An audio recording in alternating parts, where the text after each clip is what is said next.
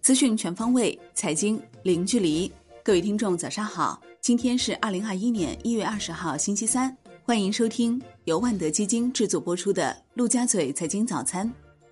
首先来看热点聚焦。国家发改委召开例行新闻发布会，回应经济热点问题时指出，二零二一年政策要全面退坡，甚至是退出，说法并不正确。宏观政策肯定会与保持经济平稳运行实际需要相匹配，不会出现急转弯。下一步将根据经济运行实际情况，做好政策进退之间平衡，应对好各种不确定性。二零二一年有条件、有基础保持我国经济平稳发展。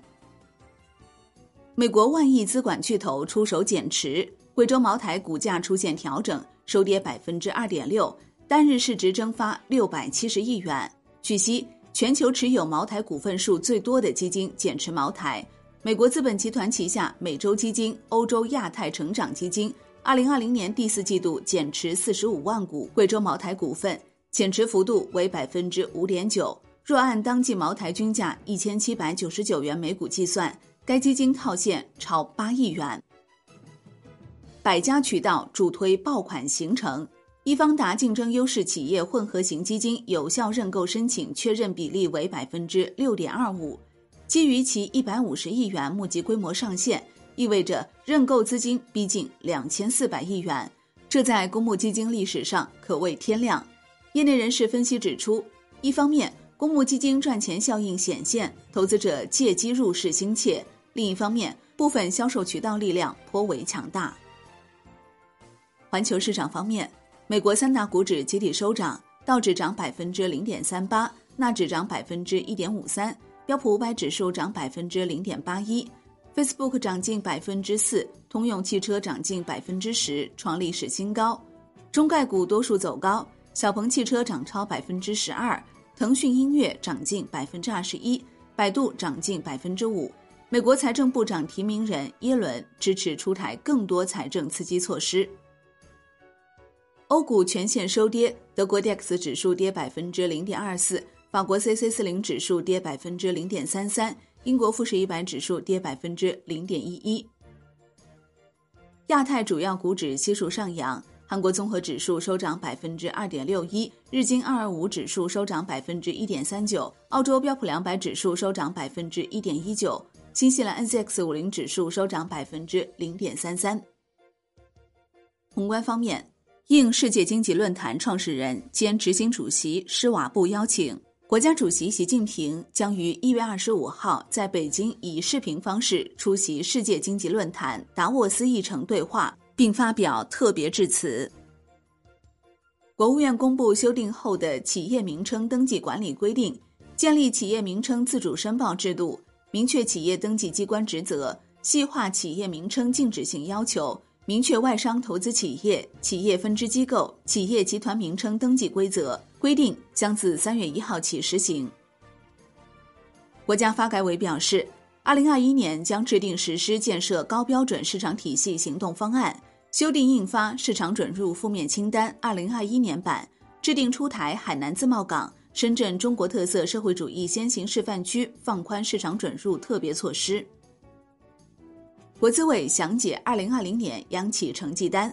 十二月实现营业收入三点七万亿元，同比增长百分之十一点七，创历史最高水平。二零二零年实现营业收入三十点三万亿元，同比下降百分之二点二，实现净利润一点四万亿元，增长百分之二点一，近八成央企净利润同比正增长。国资委指出，目前央企集团层面还没有推进引入其他资本混合所有制改革计划。二零二一年为国企改革三年行动攻坚之年，将力争到年底完成三年总体改革任务百分之七十以上，在重要领域关键环节取得实质性突破。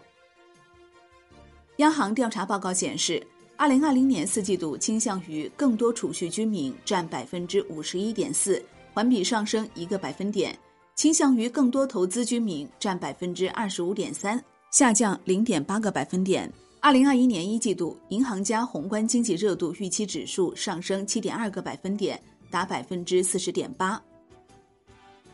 央行公开市场周二开展八百亿元七天期逆回购操作，当日有五十亿元逆回购到期，净投放七百五十亿元，资金面收敛，Shibor 短端品种全线上行。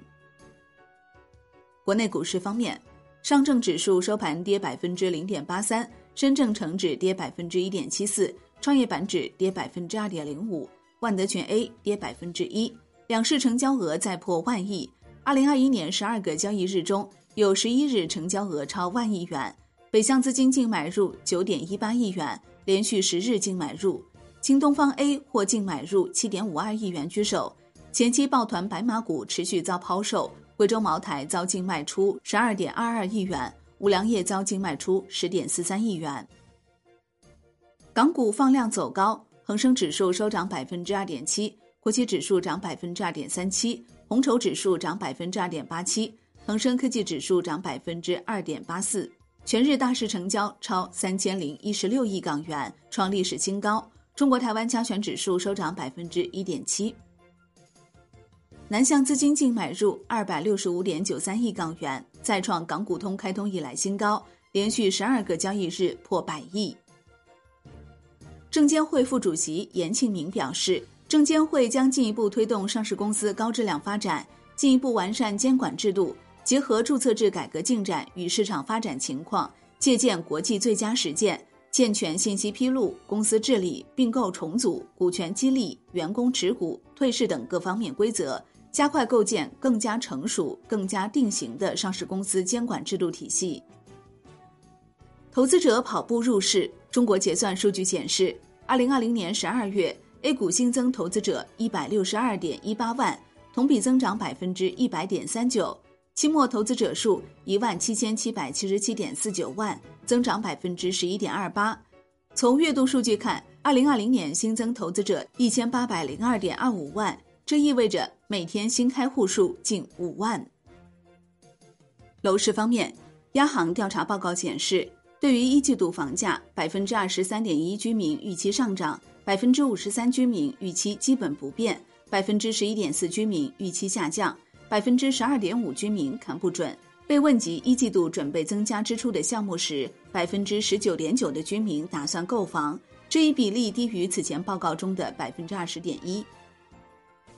产业方面，工信部明确新能源汽车产业发展二零二一年重点工作，要求加大推广应用力度，实施推动公共领域车辆电动化行动，开展新一轮新能源汽车下乡活动，出台更多使用环节优惠政策。进一步拉动私人消费，优化产业发展环境，研究制定汽车产业落实碳达峰、碳中和行动路线图，加强项目投资和生产准入管理，坚决遏制盲目投资现象。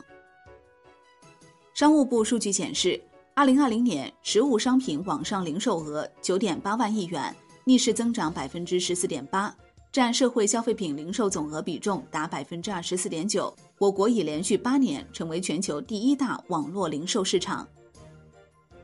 商品方面，国内商品期货夜盘多数下跌，其中动力煤收跌百分之二点七，沥青、苯乙烯、燃油收涨。债券方面，央行逆回购放量稳定预期，现券期货暂趋稳，国债期货窄幅震荡，小幅收涨。十年期主力合约涨百分之零点零一，银行间主要利率债收益率下行一到三个 BP，中短券下行幅度较大，资金面进一步收紧，资金价格升势未缓，隔夜回购加权利率升逾十四个 BP，报在百分之二点二八附近。外汇方面，周二在岸人民币对美元十六点三十分收报六点四八七二，较上一交易日上涨五十八个基点。人民币对美元中间价报六点四八八三，调贬三十八个基点。好的，以上就是今天陆家嘴财经早餐的精华内容，感谢您的收听，也欢迎您关注转发哦。我是林欢，我们下期再见喽。